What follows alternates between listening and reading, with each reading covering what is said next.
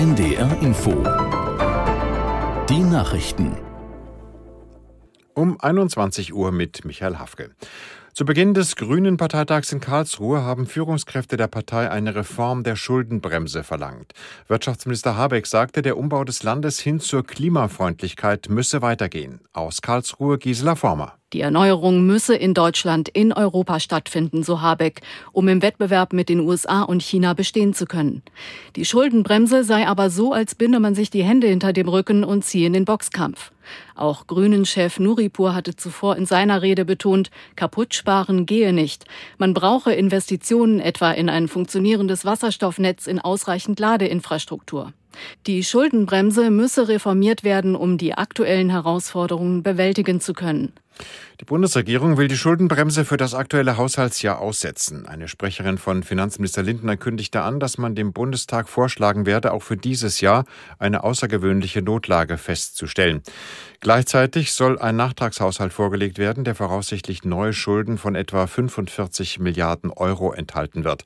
Das Geld ist unter anderem für Strom und die Gaspreisbremse vorgesehen.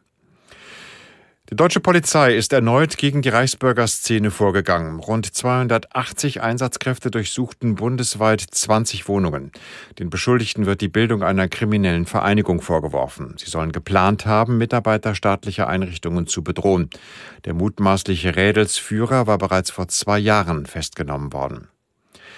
Im Iran ist nach Angaben von Menschenrechtlern wieder ein Demonstrant hingerichtet worden. Die in Norwegen ansässige Menschenrechtsorganisation Hengav berichtet, das Todesurteil gegen den Mann sei heute in einem Gefängnis in der Stadt Hamadan im Westen des Landes vollstreckt worden.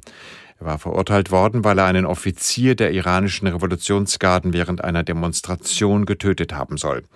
Es war die achte bekannt gewordene Hinrichtung im Iran im Zusammenhang mit der landesweiten Protestwelle. Ein Herbststurm und höhere Wasserstände bringen die Fahrpläne vieler Nordseefähren durcheinander. Abfahrten zu mehreren ostfriesischen Inseln wurden gestrichen. Aus Kiel Hanna Böhne. Zwischen Schlüttsiel und den Halligen fahren zum Beispiel gar keine Fähren, genau wie zwischen Helgoland und Cuxhaven. Bei den Verbindungen zwischen Dagebühl und Ambrum ändern sich die Abfahrtszeiten.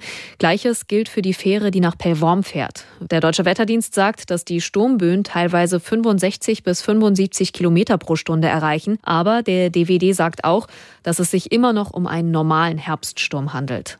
Das waren die Nachrichten. Das Wetter in Norddeutschland in der Nacht Regen, an der See stürmisch und Tiefstwerte 6 bis 2 Grad. Morgen stürmisches Schauerwetter, teils auch mit Schnee und 3 bis 7 Grad. Und die weiteren Aussichten am Sonnabend wechselhaft und 2 bis 8 Grad und am Sonntag ist es teils heiter, nur örtlich Schauer und die Temperaturen 0 bis 6 Grad. Es ist 21.03 Uhr.